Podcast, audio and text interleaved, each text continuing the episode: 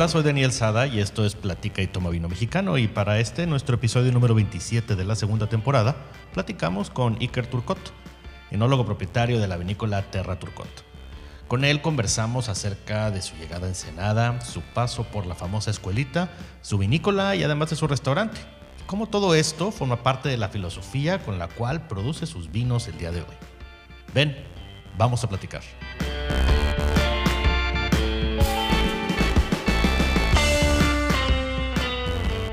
Iker Turcot, bienvenido a Platica y Toma Vino Mexicano, ¿cómo estás? ¿Qué tal, mi Dani? Muy bien, ¿y tú? También bien, con mucho gusto de que estés aquí por primera vez. No, hombre, pues ya, por fin, ya hacía falta, chica. Sí, pues bueno, ya hacía falta, ¿verdad? Así Echarnos, es. cu- a cuando menos a distancia, estar platicando, echándonos un vino. Este, Exacto. y- oye, pues empecemos de una vez. Eh, como siempre me gusta empezar con la gente que no te conoce, que no sabe quién eres, pues que nos des un poquito de contexto de qué se trata, quién eres tú aquí. Pues bueno, les cuento, mi nombre es Iker Turcot Unzueta, me gusta decirlo completo porque está chingón y está raro. Este, yo soy un productor de vino mexicano, vivo en Ensenada, Baja California. Tengo un proyecto muy pequeño, mi proyecto se llama Terra Turcot, es un proyecto que empezó como familiar y por azares del destino me quedé en cuestión solo, este, pero trabajo en conjunto con un primo que tiene otro proyecto que se llama Kruger, que en algún momento platicaremos de él. Este, pues soy originario de la Ciudad de México, este, estudié la licenciatura de gastronomía en la Universidad del Caribe, en Cancún. Y pues la vida y el, y el conocer del vino me llevó a Ensenada bueno, decidí dedicar mi vida a las artes del vino, a ser productor de vino. Tengo un pequeño restaurante dentro de la vinícola y sala doble T, cocina sabrosa y pues ya. Te pasó como le pasa a muchos a veces, ¿verdad? De que van por primera vez, se les mete el gusanito del vino y ya, ya ni modo. Sí, sí, está muy chistoso. Yo, yo llegué a Ensenada, de hecho, siempre me gustó el vino, ¿no? Por familia, este, siempre me ha gustado mucho el vino desde chavito. De, realmente para mí el era un honor que, nos deja- que me dejaran descorchar la botella de vino en la mesa de los domingos de las reuniones de toda la familia. Puta, era cuando ya me decían, güey, puedes descorchar la botella, huevo, yo voy a descorchar la botella. Siempre me ha gustado y durante la carrera, un verano, dije, "Pa, qué flojera quedarme en Cancún, ya no aguanto. Qué flojera irme a Ciudad de México, pues ya conozco mi familia, me gusta el vino, quiero aprender del vino. Eh, realmente en mi universidad yo llevé dos materias de vitivinicultura y enología, enología entre comillas, porque no veíamos ni madres de enología. Este, y dije, puta, pues me gusta el vino, quiero aprender, ¿no? O sea, me quedé con mucho con esa espinita después de estas clases y quiero aprender, pues qué mejor que irme a Ensenada.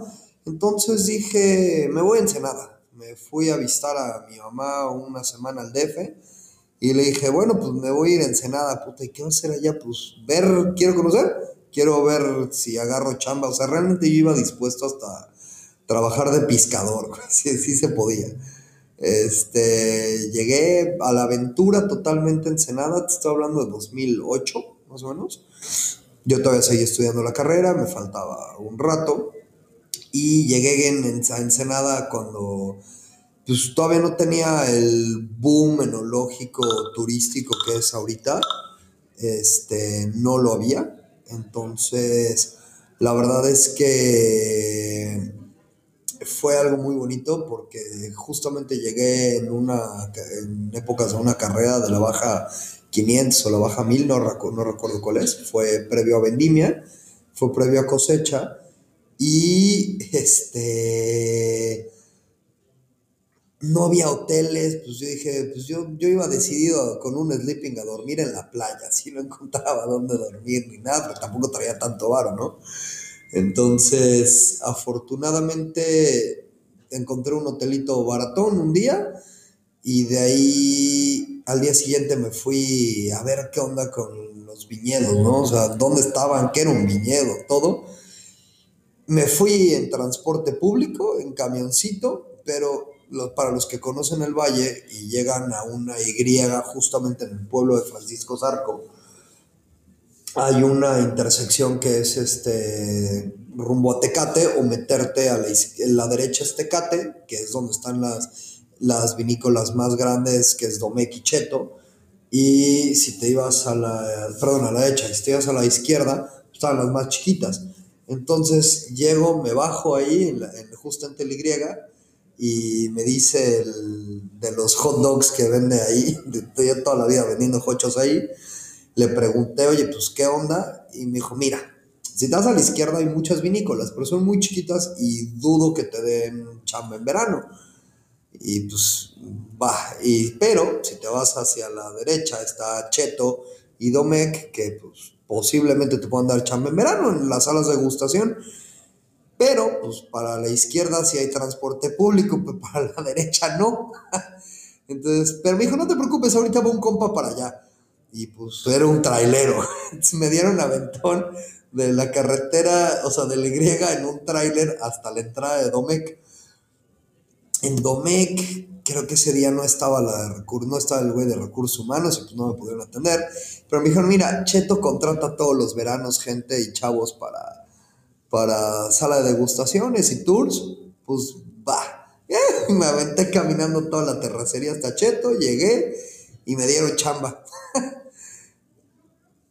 me dieron chamba ese verano y ahí empezó mi amor por Ensenada. Me, me fascinó realmente ese, ese caminar entre, los, entre la terracería alrededor de viñedos, sin saber qué chingados iba a hacer con mi vida, tendría, ¿qué tenía? Como 20 años, 21 años, no me acuerdo. Este, me, me abrió mucho los ojos, ¿no? Qué quería hacer y, y me gustó, en fin, encontré chamba el verano de guía de turistas en sala de gustaciones, me encantó Ensenada me fascinó. Desgraciadamente no pude quedar a, Vendimia porque tenía que regresarme a Cancún por un proyecto de un restaurante con un amigo y pues ya iba a entrar a clases, ¿no? Entonces, pero pues al siguiente verano regresé, me encantó tanto que regresé, ya de ahí quería irme, no pude regresar al siguiente, al tercer verano ya no pude regresar porque quería abrir, pues quería acabar la carrera, básicamente eh, quería meter clases de verano para adelantar y para ya poder salir. Y metí verano, de ahí al año siguiente me fui a vivir un año, fueron como 10 meses de Europa. Este, trabajé en Valencia en un restaurante y de ahí me fui a París a otro restaurante en el área de cocina y pues mi plan realmente era acabar mis stages en Europa y quedarme pues, a una pizca. Yo tenía muchas ganas de hacer una, cosecha en Europa, en el campo, Este, pero una tarde me hablan de la universidad, estaba regresando a la chamba en París, y me hablan de la universidad, oye, ¿qué, qué onda? ¿No vas a regresar a acabar la carrera? Ah, cabrón, ¿qué no la había acabado ya? No, no, te falta una materia. Y pues me tengo que regresar a México por una materia. Cuando me regreso, eh, un tío, un hermano de mi papá, me dice, oye, mijito, pues, ¿qué es tu siguiente plan? Y pues mi plan realmente era treparme un barco como cocinero y viajar por el mundo. Eso era mi plan. Este, y me dijo, bueno, ¿qué tanto lo puedes aplazar? ¿Qué tanto puedes aplazar tus planes? Eh, pues proponme, me dijo, mira, pues hay lana, este, queremos invertir en ustedes, son el futuro de la familia. he leído el Reforma, que hay muchos chefs que tienen su vino, pues ¿por qué tú no? Ah, pues juega, este, juega. Entonces le dije, dame un año para acabar mis asuntos en Cancún. Y así fue, eh, me fui un año más a Cancún a acabar la carrera, todo. Y en ese inter empecé a buscar en la escuelita eh, cómo entrar a la escuelita, cómo empezar a hacer mi vino. Y me dieron respuesta en la escuelita, me dijeron, hay dos opciones. Eh, una, pues mándanos tu carta para, para saber por qué quieres entrar. Dos, este, ven a la entrevista. Y me dije a mí mismo, mí mismo, pues güey, si no les gusta tu carta, pues igual y no entras. Entonces, pues dejé todo en Cancún y me fui a Ensenada a la entrevista con Tommy Egli, a la escuelita. Y así fue, entré a la escuelita. Así fue como regresé a Ensenada. Y de ahí, pues bueno, llevo ocho años ya aquí en Ensenada. Oye, bueno, eres uno de los, eh, afortunadamente, muchos proyectos que han sido, que han salido de la escuelita. Sí. Este, y no solo que han salido, sino que siguen vivos y vigentes, este, y creciendo todo. Y luego, bueno, este, es una historia interesante, pero ya estando, eh, eh, nomás me gustaría saber si de la escuelita tú te tocan varios ciclos con ellos, supongo, ¿verdad? No, eh, bueno, sí, no. Con la escuelita, lo que pasa es que cuando un día antes de venirme a vivir a, Ensenada, eh, me dice un tío, un hermano de mi mamá, me dijo, oye, güey, ¿ya le hablaste a Lalo? Puta, ¿qué Lalo? Tu primo, baboso, el hijo de Federico. Ah, cabrón, pues que no estaba viviendo en España. Este, no, él es ingeniero agrónomo en Casa de Piedra, él es ingeniero agrónomo en paralelo. Eh, pues, ¿por qué no le marcas? pues lo agregué a Facebook y me dijo, señor, cuando quieras venirte a la tierra del vino, aquí tienes tu casa, puta, llego mañana. Y llegué a vivir a casa de Kruger, de mi primo, de Lalo, llegué a vivir un mes. Entonces, él en ese entonces vinificaba en la escuelita. Eh, el 2012 vinificó en, en la escuelita. Y ya en 2013, estuvo muy chistoso porque 2013 vinifiqué yo en la escuelita, él ya no vinificó en la escuelita, él se asoció con unos amigos, que uno puso una casa, otro el laboratorio y otro puso, y él puso equipo, y todos hacían sus vinos, pero en esta casa, ¿no? Eh, yo vinifiqué nada más en la escuelita en 2013 y mis barricas las mudé a mi casa, a mi departamento, el cuarto de visitas se convirtió en sala de barricas. Tenía seis barricas solamente, este, y pues ahí fue. Entonces realmente me aventé solamente un ciclo de fermentación en la escuelita y dos ciclos de fermentación y uno de crianza en la escuelita, que fueron mis grandes maestros, sí. Sí, pues de, de, alguna manera, ¿no? Pues ahí es donde, donde eh, aprendiste, por, por decirlo así, ¿no?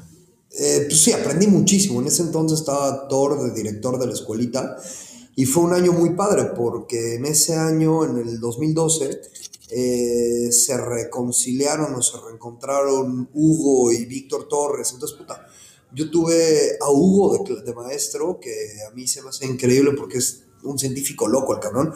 Entonces, da 20 ideas a la vez y es yo que soy de mente dispersa. Puta, me encanta tomar clases con él porque, porque le entiendo todo me dio Dani Lomberg este, clases, pero pues Dani es súper estructurado, súper así. Y, y pues la neta, yo me dormía. Lo quiero mucho al Dani, es súper brother, pero pues, me queda jetón. Me dio clases mi primo, la parte de campo, eh, y aprendí muchísimo, ¿no? Fue mi gran escuela, fue, fue mi gran escuela. Entonces, y ya en 2013, mi tía, la mamá de Lalo, compran terreno, se construye la vinícola en donde actualmente estamos y yo colaboro, colaboro en Kruger y hago mis vinos ahí. Por eso siempre, dime, dime. Entonces, bueno, para, para que quede claro, tú ahorita eh, utilizas, supongo que uva de, de, tu familia. No, lo que pasa es que nosotros no tenemos viñedo. Nosotros compramos la uva en todo el territorio. De hecho, es algo que me gusta mucho de, de mis vinos que el hecho de no tener una denominación de origen, sí, no hay denominación de origen en Ensenada, eh, ni regional, nos da el pie a poder hacer un chingo de experimentos y jugar con muchos terruños. Por ejemplo, el pescador de corazones, que es el que te estás echando ahorita, es un Cabernet Sauvignon 100%. Eh, este vino es 100% uva de Vivayov, que está muy padre porque, bueno, algo que me ha enseñado mucho Ensenada, yo en Ensenada he encontrado un negocio, un sistema socioeconómico muy bonito que se llama cuatachismo. Somos muy amigos todos, ¿no? Entonces, por ejemplo, el viñedo donde compro yo mi Cabernet Sauvignon está atrás de casa de Abel Vibayov. Es justamente los primeros surcos son los que yo pido todos los años. Entonces, Abel me dice, güey, ahí va, ¿eh? Y, o sea, y tengo la confianza de yo ir a checar el viñedo, este, de escoger realmente mi planta, por ejemplo, el, mi otra etiqueta que es Mujer Amante, que es un Shiraz Cabernet Sauvignon. El Cabernet Sauvignon es Vivayov y el Shiraz es este, de Dubacano. Entonces, el, el Dubacano está en San Vicente, que es un terruño total y completamente distinto al que tenemos en el Valle este, y al que tienen en Vivayov. Entonces, al final de cuentas, nuestra filosofía en cuestión de vinos es hacer vinos súper balanceados, pero sin correcciones químicas ni nada, que está muy bien, ¿no? O sea, es válido meterle polvitos mágicos. Decía el Inge Camilo Magoni, que fue un gran maestro, es un gran maestro, pero me enseñó hace muchos años, este, que si, si, se inventó es pausarse y sí, efectivamente, o sea, sí he llegado a corregir yo mis vinos con algún ácido, etc. Sin embargo, preferimos corregir con uva y con terruños diferentes. Es algo que me gusta. Claro, fíjate, ahorita quiero tocar dos temas. Ahorita el que, el, que acabas de mencionar acerca de, de, qué utilizar y qué no utilizar o cuándo utilizarlo, creo que eh, aquí el punto clave acerca porque luego se puede eh, satanizar o glorificar las cosas este, y, se desvirtúa el asunto. Aquí tiene que ver con cantidad, es química y tiene que ver con cantidades. Claro. Todo tiene que ver con qué cantidad se utiliza qué. Este, hay muchos estilos para hacer vino. Podemos pasarnos la vida entera discutiendo cuál es mejor o cuál es peor. Eh, y, eso merece una temporada entera. ese, ese tema nada más. Y luego, por otro lado, que es un tema que ha salido un poco, eh, sobre todo esta temporada, y que quiero repetir, lo que es el tema de la compra de uvas. Eh, en, algunos casos es visto, no entiendo, en, realidad, no, a mí no me queda claro. ¿Por qué? es más, cada vez que hablo del tema me queda más, me quedan claro lo, totalmente opuesto, ¿verdad? Que hay gente que ve que esto de comprar uvas como si fuera malo, o como, si, fuera, o como si fuera un demérito a la vinícola porque, porque, compras uva. Este, yo creo inclusive que pudieras argumentar este, que, es, que es todo lo contrario, dado que la vinícola está jugando con materia de la cual no tuvo total control. Este, entonces esto agrega un grado de dificultad. Si tú quieres, o sea, pudieras argumentar lo que no hay necesidad alguna. No hay necesidad, pero, pero mira, vuelvo, vuelvo a esta, esta parte del cuatachismo. Eh, por ejemplo, yo tengo la gran ventaja de que mi primo, socio, compadre, Charolastra, el güey es ingeniero agrónomo y es enólogo. Entonces, él, por ejemplo, en algunos viñedos, cobra, eh, que asesora, les dice, espérate, no me des en efectivo, pues dame con uva, págame con uva. Entonces está toda madre, ¿por qué? Pues porque se maneja el viñedo como él quiere y tienes una uva muy buena. Ahora bien, por ejemplo, en Dubacano, eh, yo tengo la, confianza total. O sea, yo llego una, una vez al año y antes de cosecha, veo cómo está, antes de la poda en verde, literal, con mi cuchillo, marco el poste, de aquí para acá, mío. Entonces, tengo la confianza de decirle al productor, eso es que me gustaría que lo trataras de tal y tal y tal forma. Eh, aún así, pues el trabajo que hacemos en bodega es muy importante. Desgraciadamente, esta mentalidad eh, de que es que no tienes tu propio viñedo y es demeritorio para los vinos, es un poquito de la escuela vieja, ¿no? Este. Pero yo creo que ni de escuela vieja, porque, o sea, de toda la vida en el resto del planeta, este, hay gente que se dedica nada más a sembrar uvas y no quiere hacer una gota de vino. Exactamente. Y hay gente que está en el otro lado, que quiere hacer puro vino y no quiere crecer un metro cuadrado de uvas. ¿Por qué? Porque no le gusta o no le sale o porque lo que tú quieras. O sea, exactamente, vámonos a España. ¿Cuántos viñedos en España tienen su bodega? Para eso hay cooperativas, ¿no? Que, en donde puedes llegar con tu uva que la plantó tu bisabuelo y haces tu vino. O Australia. Australia la cantidad de productores y van y se juntan todos prácticamente en un lugar para simplificarlo y ahora le vengan a comprar aquí todos de aquí está el merlot, acá está el shiraz, acá está el y ahí van acomodando todos la misma uva, ¿verdad? Exactamente, desgraciadamente el mercado mexicano en cuanto al vino eh, sigue siendo un poco elitista, sigue siendo un tanto elitista y, y de un estándar muy alto, ¿no? O sea, a mí si me ven como ando vestido todos los días en Ensenada, puta, si me ven los regios me dicen, güey, tú eres el productor, tú eres el dueño, pues sí, güey. Y traigo pantalón rotos ahorita. Si me ves las manos están limpias y están súper negras, güey. ¿Por qué? Pues porque no se me ha quitado eh, de que hemos movido barricas toda la temporada, de que este año produjimos un chingo. Y, o sea, entonces nos verían como bichos raros, ¿no? Incluso una vez aquí en una degustación en Tijuana, en el Culinary, este, pues yo llegué de saco y así, y sí me dijeron unos, no, amigos, dijeron, ah, cabrón, ¿tienes sacos? Pues sí, güey. Sí, suele pasar, pero fíjate que afortunadamente ya, cuando menos en el caso aquí de la, de la Sultana del Norte, es este, que cada vez la gente ha venido conociendo más los ha venido conociendo más a ustedes y cada vez empiezas a darte cuenta que es que regularmente es gente que no juega el, juego empresarial, el juego, el, juego de, no sé, de, empresa, de seriedad, pues no, no, no, aquí en las vinícolas es otra cosa, ¿verdad? Sí, sí, totalmente, ¿no? O sea, tú ves a don Amado Garza que llega a Monterrey con un, con un estilo muy distinto y ves al viejito en la vinícola y el cabrón es un peón más, ¿no? O sea, es el patrón, sí, pero lo ves al güey cargando barricas y metiéndose las chingas a nivel de todos, ¿no? Claro. Oye, volviendo tantito a, las uvas, este, a mí no me había tocado, eh, te soy muy sincero, no me había tocado. Tengo varios de estos pescadores de corazones de diferentes años, de hecho. Eh, y la verdad, eh, no había yo investigado, no te había preguntado la verdad de dónde provenía ni nada, simplemente sabía que lo tenía y hasta hace relativamente poco que me empezó a sobrar tiempo, eh, hice un inventario de lo que tenía bien y empecé a clasificar y a ordenar las cosas que tengo. Eh, y me di cuenta que tenía varios de estos y dije, mira, qué interesante que tengo varios años porque tengo la oportunidad de guardar el mismo vino en diferentes años. Otra, pues ahí me dices cómo está la vertical porque yo no tengo. tengo varios 16, 17 y creo que 13. Ok.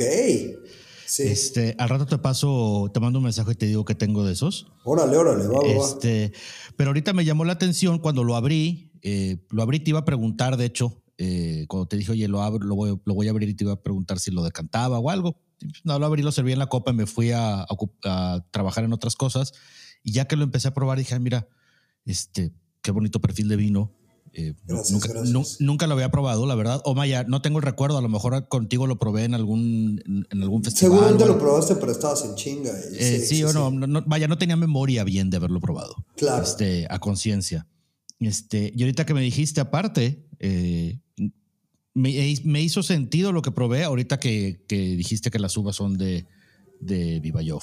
Sí. y ahí me conectó y dije, mira, sí, acabo de, porque acabo de probar otros de Viva hace poco, que me mandó Abel, y, y, todo hace sentido. O sea, tienen un, pues, no sé, no sé cómo explicarlo, pero tienen un parecido. Tienen, un, perfil muy similar, pero las técnicas enológicas que uso yo con las de Abel sí son un poquito distintas. Por ejemplo, yo, mi cuestión enológica, eh, a mí me gusta mucho fermentar en pila de concreto. Yo fermento en pila de concreto me fascina. ¿Por qué? Porque te da una extracción mucho más fuerte, ¿no? Eh, la levadura que yo uso, eh, híjole, yo empecé usando levaduras porque Cheto me la, me la regalaba. Cuando yo trabajé en Cheto, yo me iba muy bien con el enólogo, con Sebastián Suárez, y le, le, pues, le empecé a preguntar, oye, ¿qué puedo hacer? ¿Qué me recomiendas? Todo. Eh, y me dio, él me dio la levadura del Cabernet Sauvignon Reserva privada, privada, que es una marca que se llama EB, que manejan ellos, y fue la que usé mis primeros dos años, mi primer año, pero como que a Thor no le gustó mucho, me volteó y me dijo, cabrón, ¿quién te está haciendo el vino? ¿Dónde está haciendo el vino? ¿Cheto o conmigo? Oh, ya, perdón, güey, contigo. Este, pero hemos experimentado muchísimos años eh, con diferentes uvas. Bueno, yo he experimentado y ya llevo unos cuatro años usando solamente uva de, no, cinco años. Eh, de mi, para mi Cabernet Sauvignon, solamente usando uva de, de Vivayov. Pero, a diferencia de los Abel, o sea, las levaduras que uso, por ejemplo, yo uso una 4x4 y mis barricas son viejas, por ejemplo. Yo en mis vinos, por la extracción que le doy en, en tanque de, en pila de concreto y por la levadura que uso, que es una cosa ruda, ruda, ruda, ruda, ruda, eh, le meto, mi perfil siempre va a ser extracción de fruta. Para mí la barrica tiene que quedar en un plano secundario. La barrica para mí es un ente evolutivo solamente y tiene que quedar en un plano secundario. Está, está presente, sí, sí está presente, pero no es, tu, no es lo que predomina. Entonces... Sí, definitivamente predomina la, la, la fruta, la, la, barrica se siente muy tenue, por decirlo Ajá. así. Sí, sí. Este, es más como para el paso del tiempo que de la influencia misma de la madera. Entonces, Exactamente. Yo, por ejemplo, ahí tengo esa filosofía igual a la de Camilo Magoni. El Linge decía que si quieres madera en un vino, vayas a morder un árbol y regreses a tomar vino. Este, hay vinos fabulosos en el mundo, ¿no? Pero hay veces que abres una botella y dices, mmm, madera. Espérate, güey, ¿en dónde quedó eh, la fruta? ¿En dónde quedó todo este trabajo que, te contamos detrás, ¿no? ¿En dónde quedó este trabajo de nosotros que no tenemos viñedo? Ir a seleccionar viñedos en donde nos van a dar una muy buena calidad de uva, en donde vamos a poder este, expresar lo que el viticultor en ese momento quiso expresar, ¿no? en dónde vamos a expresar el terruño, pues sí está muy chido, pero llegas y, le metes una barrica muy potente y lo que sientes es madera. Entonces, ahí mi filosofía en cuanto a vino, pues sí es muy afrutado. Fíjate que yo lo, lo he platicado varias veces aquí y actualmente, en los, en los, últimos años para acá, voy a decir que de los últimos 10 años para acá, eh, me gustan más, bueno, cada vez me gusta más el vino con menos influencia de, de madera, de barrica, claro. de barrica nueva. Este, no que no me guste, claro que me gusta, pero me gusta en otro perfil de vinos. Ajá. Este, me gusta como que mucho más maduro. O sea, qué padre que estuvo 36 meses en barrica y qué bueno que ya va 10 años en botella o 5 u 8, ¿verdad? Exactamente. Eh, para que se vaya medio desdoblando el asunto y se vaya integrando mejor, porque si no se me hace, a mí me, se me hace muy agresivo el sabor, me, me, puede salir muy agresivo y como dijiste tú ahorita, ¿y dónde quedó la fruta, verdad? Exactamente. Eh, y, y, y, no que sepa mal, lo otro, sabe, pero sabe, pues, no sé, como que, ¿para qué? Pero es una expresión diferente y sí. es gustos, son gustos diferentes. son gustos al, fin, al final del día, pero este, me gustaría hacer un punto con esto que creo que... Eh, no, no, es ninguna novedad, esto tiene bastante ya de, de, digo, 10, 15 años, donde la tendencia mundial de consumo es que la gente favorece en lo general los vinos jóvenes. Este, sí. que, que, esto regularmente quiere decir vinos frutales, este, vinos que no pasaron por barrica, Totalmente. etcétera, etcétera, ¿verdad? Y entonces se me hace tan solo normal, eh, pero, pero tan, muy normal, que empezamos solitos el mercado a favorecer una cosa sobre la otra. Más allá que a lo mejor hay factores de dinero, de presupuesto, de que pues, son más accesibles. Y, pues, claro. Pero digo, eventualmente te empiezan a gustar más. Este, claro. eh, y más cuando a mí me ha tocado ahorita estar probando vinos que sé perfectamente que no tienen barrica y ya traen 8, 9, 10 años encima y, y, no extrañan por ningún lado la barrica. Es, es la, la, la, la, fruta evolucionando sola. Claro. Entonces creo que es una cosa eh, que se ha dado por varias razones y entonces se me hace tan solo natural, te digo, que, que la gente favorezca más, cada vez más la fruta, porque es la expresión más sincera del vino. O sea, de, de, de, de, la planta, de, la fruta que, que, obtuviste y del trabajo y de todo lo que hiciste en la parte de tanto agrícola como de enología. Eh, este, creo que a veces la, la, barrica pudiera ser un poquito invasiva de, de, algo muy bueno Y no, y no estoy diciendo invasivo como algo, eh, porque se puede malentender como que estoy diciendo que es algo malo. No, es un gusto personal. Y creo que, pero como, como consecuencia de un número considerable de años de que venimos mejorando la humanidad en el tema de agricultura, creo que es tan solo una consecuencia normal que cada vez seamos mejor y cada vez tengamos mejor fruta. Entonces, Exactamente. entonces cada vez es- tienes menos la necesidad de decir, oye, se me hace que tengo que intervenir esto porque, pues no, porque no nos engañemos, por ahí empezamos. Empezamos por una Sí. cruza de entender que, por un lado, oye, esto de guardar en madera funciona. Y mira, cuando sale mal esto, Sí, o sea, yo mi primer año, puta, yo estaba así, no mames, es que no tengo lana para comprarme una barrica muy chingona y, y, y dije, güey, pero es que ¿por qué? Y ya después empecé a analizar y dije, güey, espérate. E incluso me acuerdo que mi primer año guardé dos garrafones este, sin, barri sin meterlo a barrica y al final lo, lo ensamblé porque quería más fruta. Entonces, está muy chistoso, pero sí, efectivamente los mercados van ganando, va- van, van cambiando, ¿no? Pero tenemos el concepto, quizás sí como mexicanos, y sobre todo por las personas que yo he llegado a atender en eventos o en la vinícola, en la sala de gustión, o sea, para el, relacionamos el vino con barrica, a huevo.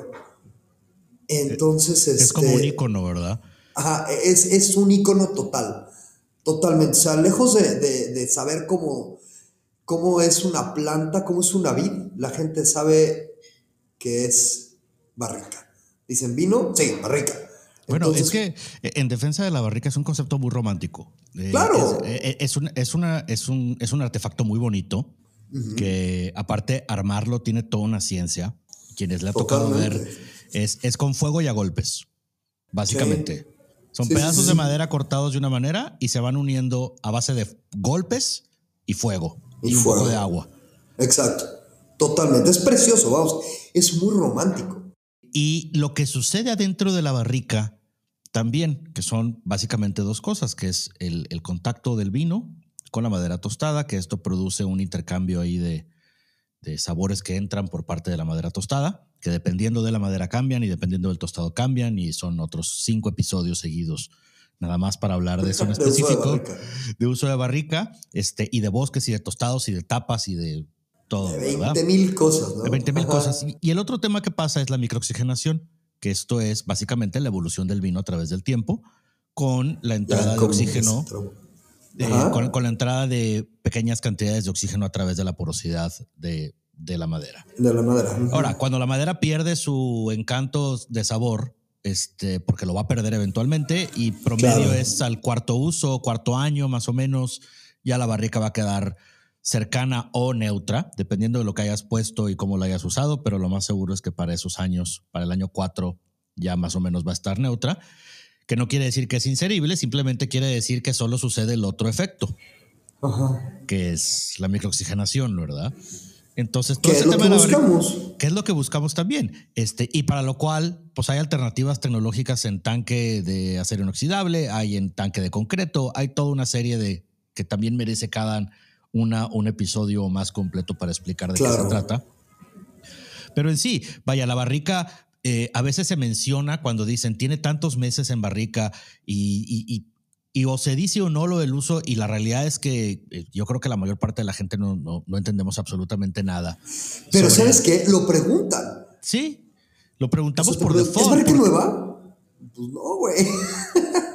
Sí, o, o- o la verdad es que son, son, son preguntas que sentimos que tenemos que hacer y la realidad es que no estamos tan conscientes de la respuesta. O sea, queremos la respuesta sí.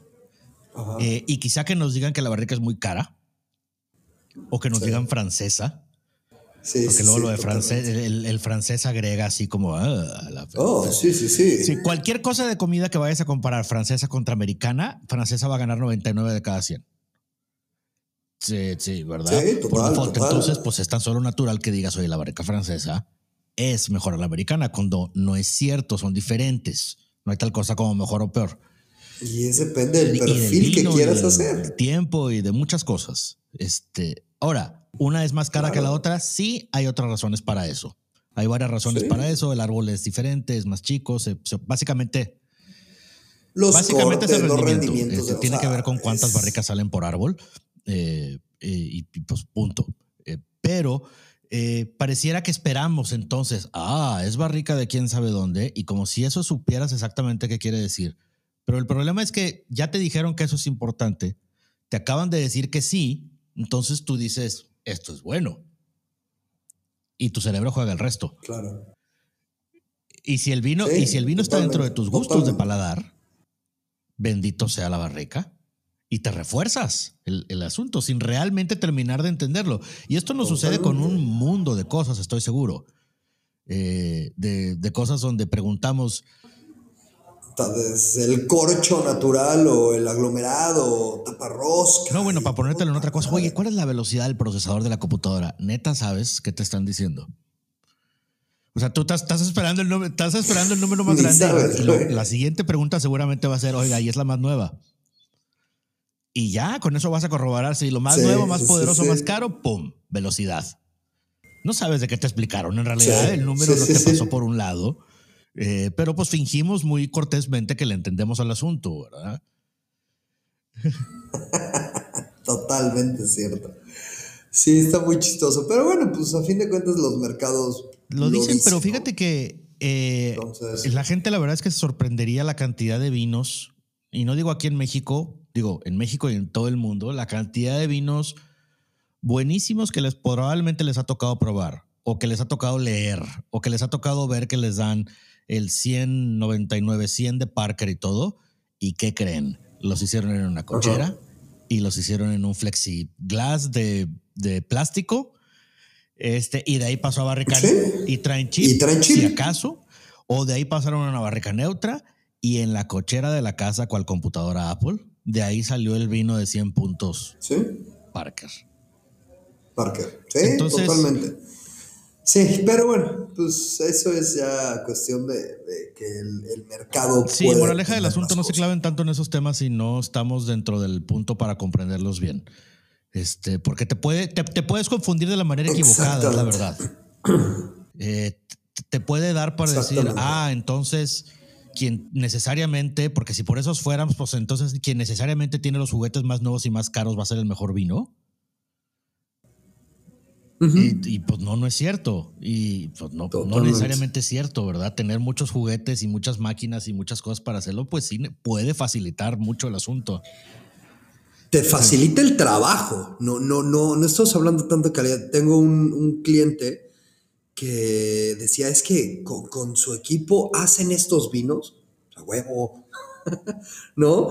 Pero, pero pues no, o sea, él cree, cree que el equipo es al 100 lo que está haciendo, ¿no? Sino el conocimiento que tenemos, los estudios que hay detrás, la selección, o sea, hay muchas cosas atrás de, y pues nos, yo, yo es lo que he visto con los años, que los vinos sí, efectivamente hay, hay mejoras, ¿no?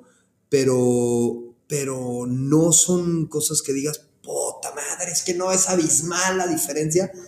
Pues no, es abismal la diferencia de facilidad de trabajo que tenemos al haber invertido en equipos nuevos, pues sí, totalmente.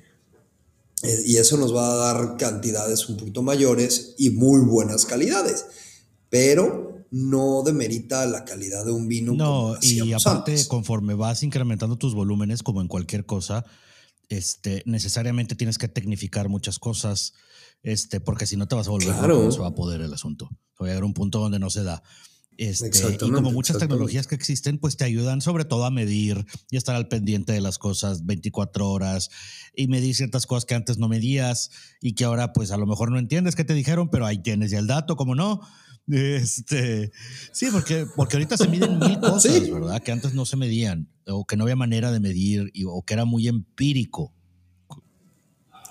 Era muy empírico y realmente probabas el vino y decías, "Mm, a toda Sí. madre va, perfecto. O sea, lo- los, en- los enólogos de la vieja guardia, hay una anécdota buenísima de contra Cheto que se fue, no sé por qué madre se fue el sistema de computadora de todo. Y justamente esta era, era la transición de, de Camilo a Sebastián, la, la nueva enología. Y este, y pues Sebastián ya había metido todas las computadoras, ya se había hecho todo así grande, grande, grande, o sea, mucho más tecnología. y se fue la luz, algo pasó, no me acuerdo, que necesitaban los datos. Y Camilo estaba sentado en una silla. Tráganse mis cuadernos, escribe. y así fue. Y dices, puta madre, pues la neta sí. O sea, yo tengo no sabes cuántos años queriendo pasar nuestros cuadernos de vinificación, donde apuntamos qué levaduras, cómo fue, etcétera. O sea, lo de todos los años. Quiero pasarlos a la computadora. Tengo años queriéndolo hacer y no lo he hecho, no he tenido tiempo. Pero pues necesitamos algo, ahí están nuestros claro, cuadernos. Está el conocimiento, ¿verdad? Entonces, o sea, por mucha tecnología que haya, seguimos, este, y, y, o sea, por ejemplo, el año pasado sobrepasamos nuestra capacidad de, de paletas de enfriamiento o de tanques de fermentación, y pues destiné uno de los congeladores del restaurante y, y volvimos a la vieja escuela y fermenté, creo que fue mi Shiraz el año pasado, le metí botellas de agua congeladas para enfriar en la fermentación y el vino está de puta madre. De puta madre. Entonces, sí, vaya, es que hay que entender que, que, los juguetes y los tanques nuevos y las máquinas y todo, como bien dijimos, bueno, como bien dijiste tú mejor, eh, han venido, facilitan el trabajo, este, la labor y facilitan muchas cosas. Este, no necesariamente quiere decir claro. que los avientas, no, esto no es un slow cooker donde avientas las cosas, le pones play y te olvidas. No hay tal cosa. Exacto. Todavía no ha llegado a ese punto. Este, yo, yo, yo tengo mi teoría que el día que llegue bueno. le vamos a perder mucho el chiste al vino. Solito, así como que ah, ya se hace así. Ah, órale. No, no estoy diciendo que vamos a dejar de tomar. ¿No? Porque eso no va a suceder, lo de dejar de tomar. Nada más sí le vas a perder un poquito el. Ah, órale, ok. Digo, sabe bien, pero sí. Sí, o sea, para nosotros es, es vendimia y es, de, es estrés a mil y es. Pero ese rush realmente nos. Pues más gusta, vale que ¿no? te guste. Lo, lo disfrut Lo disfrutamos como no tienes una idea. Ahorita que, por ejemplo, esta ha sido mi primer semana, mi primer día tranquilo desde que empezó, desde cosecha. Este, y dije, güey, espérate, ¿qué tengo que hacer? ¿No? Este, hace rato le hablé a mi chava que ya había llegado a Tijuana y este, me dijo, ah, chinga, pensé que sí te ibas a desocupar tardísimo como toda la vida. No, ya llegué, estoy contento, pero no sabes Oye, qué ya hacer, que estamos ¿no? en el tema de la vendimia y ahorita nos pasamos a los vinos de vuelta, eh, ¿cómo fue? Eh, lo he querido preguntar y lo sigo preguntando, a, aún pecando de ser repetitivo en el tema, pero esta vendimia del 2020, para mí dos, ha, ha habido dos comunes denominadores Uf. para mí. Uno, por un lado, es el tema de, de, pues no hubo fiestas y pues todo el mundo a trabajar. No que no lo hicieran antes, simplemente ahora toda la atención 100% está en el campo este, y en la bodega cuando te toca Sí. para to- todo este proceso. Y por otro, eh, salvo una excepción de que ayer lo comentó en, en- una plática que tuvimos, Humberto, de unos días que hubo calor, pero en general, en México, no solo en Baja California, en México, las personas con las que yo he platicado me han comentado que el año ha sido muy bueno. Muy bueno. Estuvo muy chistoso porque cuando empieza pandemia, pues sí nos asustamos porque obviamente las, las ventas bajaron muchísimo, ¿no? Muchísimo, muchísimo. Este, al grado que pues, nos- nuestros stocks estaban, están muy altos. O sea, nuestro, nuestro inventario ahorita es muy, muy alto. Pero, eh, cuando, cuando vimos cómo venía el clima, cómo venía la uva, yo había dicho, güey, yo no voy a hacer vino este año. O sea, si acaso le vinifico un par de clientes y no. Mi primo dijo exactamente lo mismo. Y no. Pues, ¿qué crees? Hicimos un chingo de vino. o sea, ¿por qué? Porque dijimos, es que está muy buena la uva. O sea, viene muy chingón. O sea, no se va a desperdiciar esto. Entonces, eh, pues yo estaba más espantado por la cuestión económica. Al final de cuentas, pues se fueron dando las cosas y, y- y bueno, o sea, se- por suerte mi mercado no es tanto restaurantes este, ni tiendas, es un mercado muy local. Vendo a público directo y pues por suerte mi mercado se quedó encerrado chupando en casa. Entonces, mi stock se acabó. O sea, lo mío, lo de Terra Turcot, se acabó. Eh, desgraciadamente, pues no tenía, tenía cerrado el restaurante, tuve que cerrar el restaurante tres meses, que pues, es donde obtengo mis ingresos regulares. Entonces, pues tuve que vivir un poquito de lo del vino.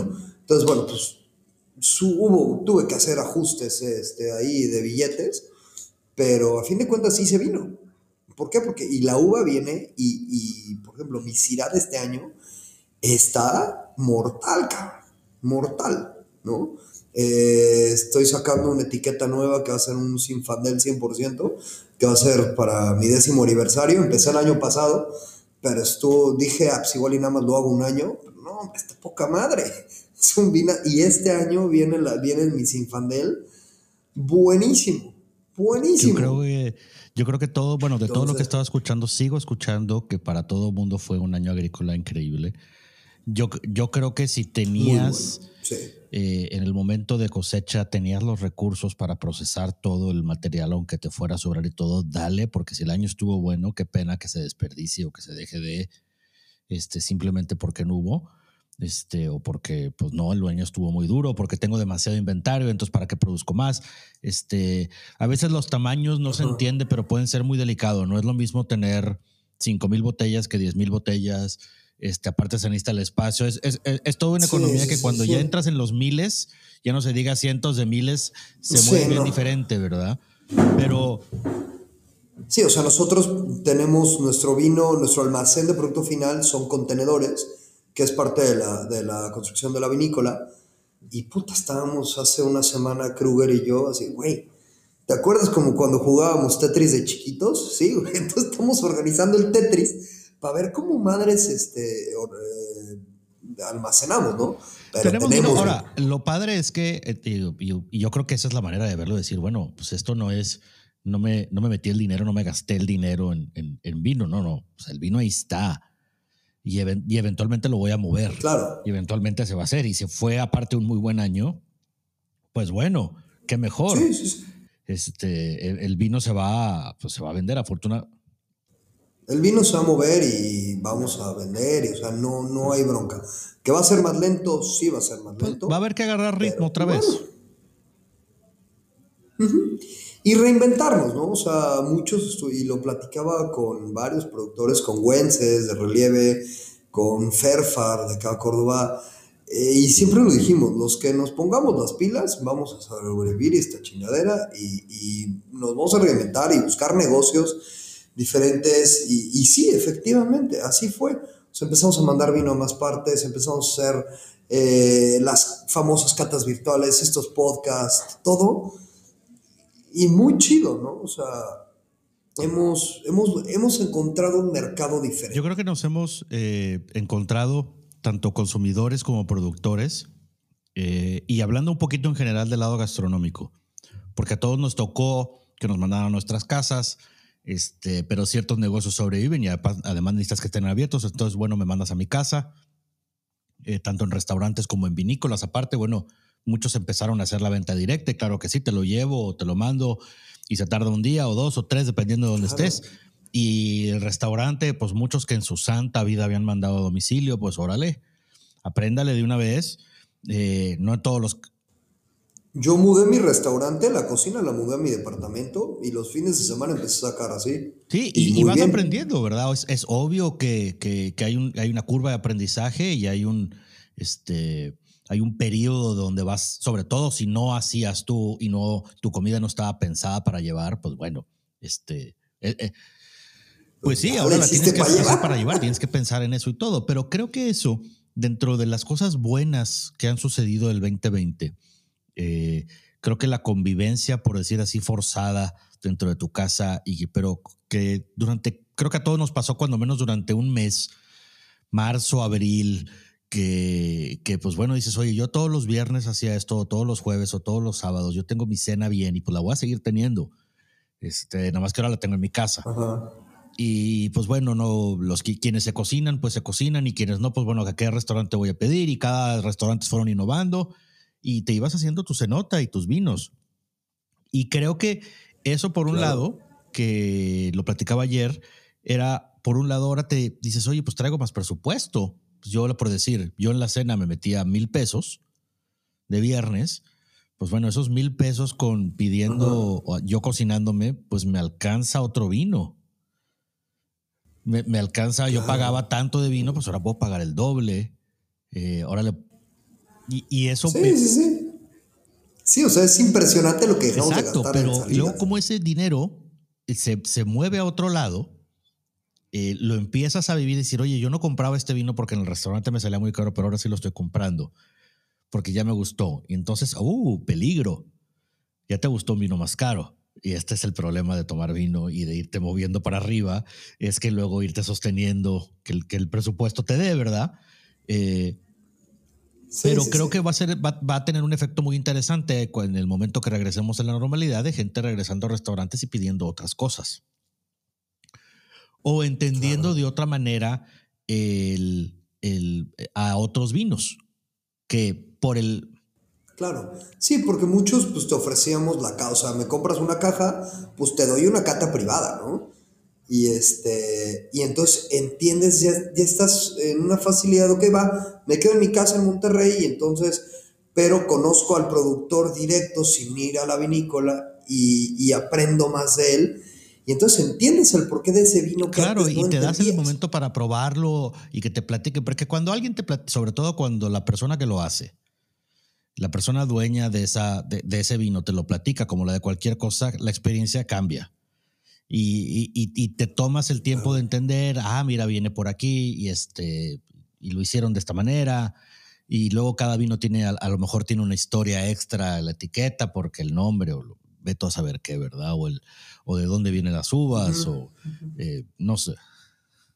Pues mis vinos, todos tienen una dedicatoria, todos tienen un nombre diferente y la contraetiqueta dice Exacto, y el platicarlo contigo y el que, que, por ejemplo, que ahorita lo único que tenemos es esto, eh, el, platicarlo vía video, eh, pero en un evento o en una cata o en una cena, pues creo que eso cambia mucho a, a probarlo pues a, ciegas, por decirlo así.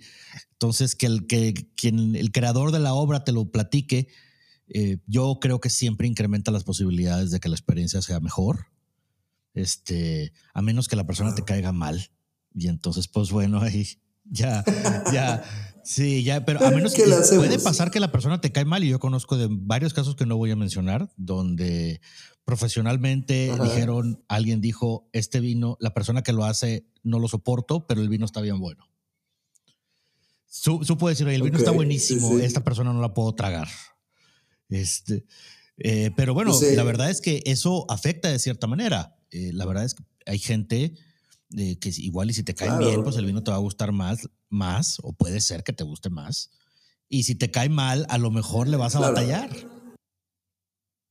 Sí, sí, sí, sí, es, algo padre. Y pues estamos reinventándonos a fin de cuentas. Sí, pues este, este ha sido un año de eso, de, reinventar. Vamos a ver qué el 2021 y la. A ver cuánto nos dura la normalidad. y cómo regresa, ¿verdad? Porque cuánta gente que ahora no sale para nada o que, y que estuvo guardada, que para efectos de cuando ya se pueda volver a salir ya llevó guardado un año ya cambió muchos hábitos. Totalmente. Ya le, pudo haber perdido el amor, por ejemplo, a salir a restaurantes y decir, oye, yo ya me cocino mejor. Es que me sale más barato cocinar en mi casa y he aprendido a cocinar yo. Y me gusta. Pues y, aparte es convivencia familiar y etcétera, etcétera, etcétera. No se diga aquí en la tierra del asador el nombre, pues mejor me quedo en mi casa. Este, pues sí, este, totalmente. o no, y, o sea, porque a algunos les va a pasar eso y a otros les va a pasar lo opuesto, es van a salir como fieras y ahora quiero comer todos los días en restaurante o cenar o más seguido. Eh, y, qué bueno, ¿verdad? Que sucedan ambas, ¿verdad? Va a ser para mí, mi punto es que va a ser interesante ver cómo vamos a ir adaptándonos. No creo que vayamos a regresar a simplemente pre-COVID y, y de repente ya todo es como si nada.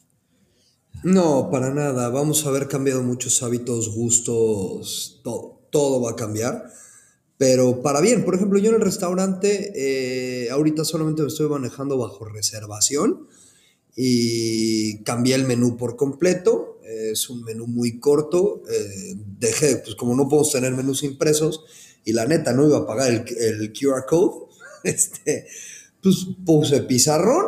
Si se me acabó algo, se borra. Si quiero cocinar algo diferente, se apunta. Y a mí el hecho de que eh, de, yo siempre hago reservación para todas partes, ¿no? O sea, cuando salgo a comer es de ley, hago reservación. ¿Por qué? Pues porque me caga llegar a un lugar y, que no haya o que no me pueden atender. Entonces, pues prefiero llegar, Iker, ¿cómo estás? Bienvenido, aquí está el lugar, ¡ta madre! Pero mucha gente no, o sea, en México no estamos tan acostumbrados a, a reservar y avisar que vamos. Es de, ah, sí, somos un poquito más espontáneos. Y, y ahorita, pues yo, ¿tienes reservación? Pues vienes, si no, sorry, güey. O sí, pero te esperas ahí un ratito, ¿no? Este, yo soy de ese club de la reservación, igual que tú. Yo, yo prefiero. Ahora, lo curioso es que lo que mencionas en México, los cuando menos sé que los americanos tienen un concepto, este, o cuando menos en Nueva York en algún momento tuvieron el concepto denominado Mexican Reservation. Este, que el Mexican Reservation quiere decir que la reservación es para 6 a las 8, pero a lo mejor es para 10 a las 9, igual y somos 4 a las 10, pero en una de esas no viene nadie y no estoy seguro si voy a avisar. Lo más probable es que no, ¿eh? entonces, este, lo, sé de hecho, de que restaurantes se burlaban de que va a ser una reserva para mexicanos y de que, a ver, pero esta va a ser Mexican Reservation o no, o sea, sí vas a llegar a esa hora y sí vas a, a decir, o sea, sí va a llegar la, aparte va a llegar la gente que dijiste que va a llegar, ¿verdad? Porque luego sí, dices que son seis y en realidad llegaron 15 y ahora qué quieres que haga, ¿verdad?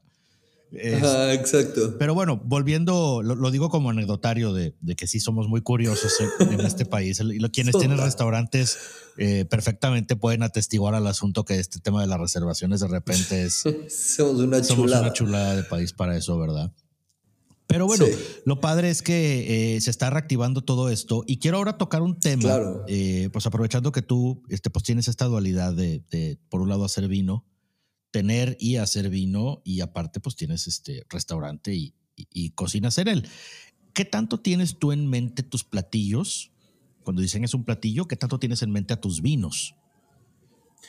Híjole, 100%, porque eh, mucha gente, como es un restaurante poco conocido todavía y mi, afluencia es muy, muy baja, eh, he estado subiendo por suerte, pero mucha gente llega y se siente en la barra eh, de la cocina y les doy la degustación en lo que les cocino.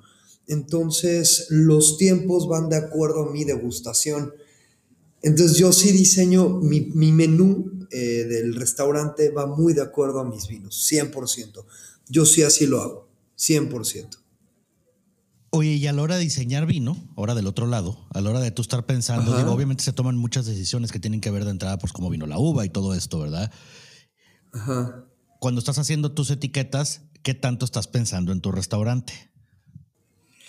Muy poco. Ahí sí, muy poco ¿Por qué? Porque es mucho más manipulable la cocina que el vino. O sea, a fin de cuentas, eh, puedo conseguir productos diferentes, puedo, jugar un poquito más y, transformar más el alimento que, que, mis vinos. Sin embargo, eh, sí planeo mucho, en, o sea, cuando voy viendo el perfil que van a tener, si es de, ah, perfecto, entonces este vamos a poderle hacer esto, esto, esto y se va a recomendar. Y lo que sí me fijo mucho es en el mercado al cual va a ir. Eso sí. Sí, pues el perfil, ¿verdad? O sea, Exactamente, o sea, sabes que este vino se va a vender aquí muy bien, este vino se va a vender muy bien acá y así. Bueno, y aparte como chef creo que te, das, te da esa parte, esa visión de, poder decir, oye, creo que esto, este tipo de vinos va para este tipo, te da ese conocimiento del perfil del, del comensal de quien va a restaurantes, este, cuando menos en las zonas que, entiendes perfectamente. Yo creo que para ti es un activo eso de, poder, pues no sé, ser un poquito más quirúrgico, por decirlo así, de en dónde pones el vino o a quién se lo ofreces o, con qué eh, de bote pronto lo recomiendas. Porque Sí, totalmente. O sea, por ejemplo, hoy en la mañana di una capacitación en un restaurante de mariscos que se llama Villa Marina, en Ensenada, que el 80% de su carta es mariscos. Y pues obviamente mi vino blanco está por copeo ahí, pero, eh, y los tintos se mueven muy poco. Entonces sí vi el menú y automáticamente uno de los meseros, ¿no? Me dijo, eh, mi vino blanco, no, no, es que este va con el tiradito de atún que tienes. Y le dije, no, no necesariamente. ¿Y por qué? Pues porque tu tiradito tiene un chingo de soya, tiene salsas, y, me hace matar a este vino. Entonces, eh, vamos viendo, vamos intentando educar un poquito más a la gente. Y le dije, pero, por ejemplo, este merlot te va a ir increíble con tu pulpo tatemado. No, pero ¿cómo? Pues sí. Entonces, es un poquito educar a la gente. Es... Mira, es, es, el arte yo creo que de probar este, y, de salirnos un poquito de la caja de lo que del conocimiento normal o todo. Eh, tampoco quiero decir que todo vale, digo, sí no, porque digo, al final del día es el gusto de cada quien y si a ti te gusta, pues qué bueno que te gusta, ¿verdad?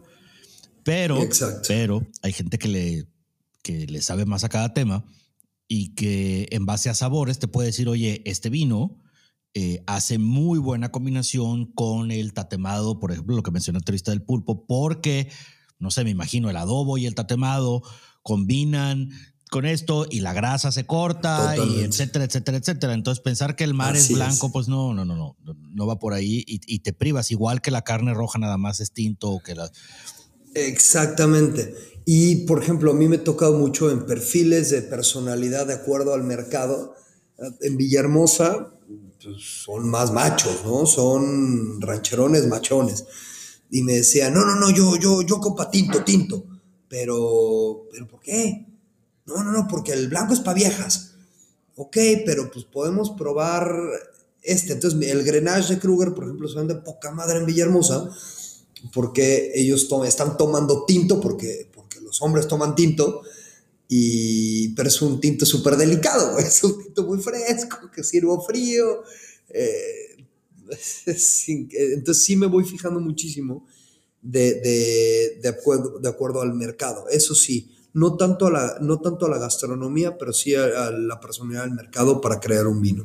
Fíjate que ahorita que lo, lo estás platicando, eh, me quedé pensando que es como que, es curioso que en la cerveza, que es igual, que es un mundo igual de complicado, que el, que el vino igual o más complicado en una de esas. Eh, no tenemos estas ideas preconcebidas acerca de, de, de quién toma qué eh, y por qué, ¿verdad? Que en el vino sí sucede mucho, sobre todo con los blancos y rosados se van y, el espumoso tiene un estigma de que nada más es para celebrar, el blanco y rosado se van como que el blanco es para mujeres y el rosado es para baby showers. Este, este y, el tinto es el bueno. Y el otro es como que para entretenerte y pues bueno, nada podría estar más alejado de la realidad. Exactamente. Y creo que esas ideas, yo soy, a mí me gusta insistir en dos ideas que a veces pueden ser, este, que se pueden, que a lo mejor pudieras decir que se contraponen, que son por un lado, eh, toma lo que te gusta con lo que te gusta. Este, aunque la gente, a alguien te diga, oye, ¿cómo puedes estar combinando esto con esto? Si a ti te gusta, felicidades y dale. No se trata, se trata de que te guste a ti. Sin embargo, hay gente, siempre hay gente que le sabe más. Ahora, le sabe más en general le sabe más en general de la gastronomía. Tú eres la única persona que sabe acerca de tu paladar. Entonces, claro. con la gente experta, ve llevando a tu paladar a diferentes lugares. Lo más seguro, somos mexicanos, o sea, quienes somos mexicanos, tenemos un paladar de barro, hierro y de no sé de qué aleación, y que podemos probar un mundo de cosas. Entonces, es bien probable que no te va a decepcionar absolutamente nada. Entonces, date la oportunidad, no nada más te quedes con una cosa, ¿verdad? Porque si no... Prueba, inventa, sí, haz. Sí, mira, es como estar en Disney y nada más subirse a un tercio de los juegos. Porque los otros no, a esos no, porque no. Y nada más no, porque... Sí, o sea, y, tenemos a la gente que se casa con, el variedad, con la variedad, ¿no? Es que me gustan los cabernets. Ok, güey. Pero el cabernet de dónde? ¿Quién lo hizo? ¿Cómo se hizo? A mí, y tiro por viaje, y sí lo hago, ¿eh? en, en, en, la, en, el restaurante, en la sala de degustaciones, llega la gente y me dice, no, no, no, yo no quiero blancos. Ay, cabrón, ¿por qué? Pues porque los blancos tienen este perfil. Ah, prueba mi blanco, güey. Se lo das y dices, ay, güey. O sea, y sí les digo, a ver, si no te gusta, yo te pago esa copa a ti. Y pues acaban gustándole mucho, ¿no? Pero porque tenemos estas, estos conceptos, ¿no? O sea, o es que a mí me gusta el merlot nada más. Ok cómo se hizo, de dónde vino. Exacto. Y creo que realmente la única, la única razón de peso para, oye, no quiero tomar tal vino o tal cosa, o sea, no quiero tomar blancos, o no quiero tomar tintos, que es más puntual por el ejemplo que voy a poner, es pues porque tengo una alergia al respecto y ya no puedo tomar tintos. Entonces yo nada más tomo de estos. Ah, bueno, siendo ese el caso, yo conozco dos personas muy cercanas a mí que tienen alergia a pino tinto, general. Ok, el tanino. En general, el vino, todo el vino tinto, y es cuestión de minutos para que les entre una migraña espantosa y se empiezan a poner rojos y todo. Este, conozco otra persona que es a una uva en específico, y nada más con una uva le pasa. En cuestión de minutos. ¿Y le han hecho experimentos? Pues hemos hecho así empírico el asunto, pero es de que siempre. O sea, a ver, güey, tómate este cabernet y tómate el de otro, a ver cuál te hace reacción. Pero eh, con el, en este caso es el Shiraz, eh, y sí, prácticamente no sé, 80-20 de las veces, con que tenga más de 70% Shiraz, o sea, que sea ya tirándole un muro tal Shiraz, esto es migraña segura. Este, entonces, no soy extraño a esos temas. Entonces, creo que a menos que tengas un tema de eso, decir, oye, no, pues es que cuando yo tomo vino tinto para mí es desagradable. Este, pues bueno, pues sí, estás en. Pues no, no, lo hagas, ¿verdad? Si te molesta, pues no lo hagas, obviamente. Pero si es un tema de, de, una idea preconcebida, pues oye, no te prives de. Eh, no sabes si te va a gustar, a lo mejor te encanta. Eh, de hecho, si algo he corroborado yo a través de los años con la gente que, que en su momento me tocó que me enseñara de vino o que respeto mucho y que tiene muchísimos más años que yo tomando y probando vinos, es que eventualmente empiezan a tomar más, muchísimo más blanco que tinto. Claro, sí. Yo hoy en día disfruto más blancos, o sea, de, que, de probar que no sean míos, probar blancos, disfruto mucho más y rosados, güey. A mí el vino rosado me está gustando mucho, mucho. Entonces, pues este, es, híjole, es un volado al aire, pero yo sí le diría a la gente que no se priven de, de probar cosas nuevas. No, y, y, de hecho hace algunos episodios lo estaba platicando con, con Leo Torres de una sorpresa que tuve precisamente con los rosados. Y que es este, este tema de. Eh, me los topé en la. La historia corta es me los topé en la, en la cava, los tenía eh, olvidados, por decir así, y son un Del Vico 2013 rosado. Y mi primera reacción eh, de bote pronto fue: híjole, este ya seguramente ya pasó, su vida útil, ¿verdad? Porque tenemos esta noción de que los blancos y los rosados son para tomarse inmediatamente o algo por el estilo. Y que como consecuencia, entonces no duran en el tiempo. Porque luego te escuchamos esto seguido de, no, este ya está listo para tomarse. Y luego eso sin querer comunica en un año ya no va a estar entonces, ¿verdad? Cuando no necesariamente es verdad, el vino va a evolucionar y ve a saber qué le va a pasar. Este, digo, todos eventualmente llegan a vinagre, sí, pero pues hay un tiempo eh, determinado. Pero me llevé una sorpresa increíble. Pero bueno, el rosado estaba espectacular. Espectacular al grado que me puse a hacer precisamente luego por eso haciendo el inventario del que platicaba hace rato. Separé. A ver si sale algo separé los rosados que tengo. De que, que en algún momento hubiera descartado de ya de que, bueno, este ya que le haces. No, no, no, espérame. Es más, ahora me intriga qué le va a pasar con el tiempo porque esto se está convirtiendo en una cosa este, preciosa, ¿verdad?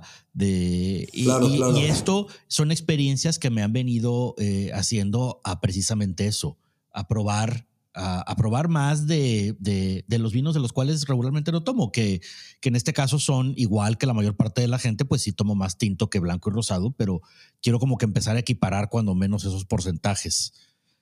Eh, cuando menos en, ya, ya, no digamos a lo mejor en volumen, pero sí en la cantidad de botellas que pruebas, ¿verdad? La cantidad de vinos. Claro, totalmente.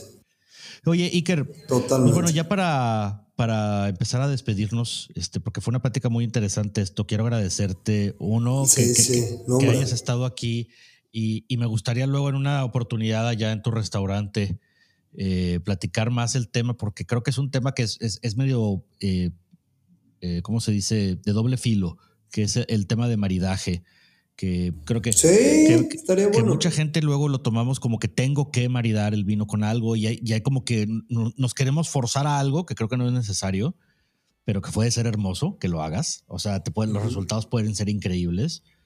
Eh, y por otro lado, todo esto de qué sí, qué no hacer, eh, porque hay como que muchas, comienza a haber posiciones muy encontradas y cada vez más, cada vez más polarizadas, creo, sobre qué hacer y qué no hacer, y que si se puede todo o no se puede nada, y luego la gente se enoja y avienta los papeles para arriba, de que entonces ya que haga lo que todo el mundo quiera. Y pues sí, se trata de que hagas lo que tú quieras, ¿va? Para que a ti te guste. Eso claro que sí. Claro. Eh, pero una vez más, vuelvo a, a repetir, hay gente que le sabe más al tema de la gastronomía que tú, entonces pues no te prives de probar algo. Si te gusta, Claro, pues qué mejor, ¿verdad? Y si no, pues ni modo, no Pues pasa nada. O sea, si no te gustó, no pasa nada. O si disfrutas tú más algo, agradece, ¿verdad? La gente, Totalmente. oiga, yo le sugiero, mira, ¿sabes qué? cierto. Me gusta tu sugerencia, pero a mí me gusta esto con esto. Y así tráemelo, por favor. Felicidades.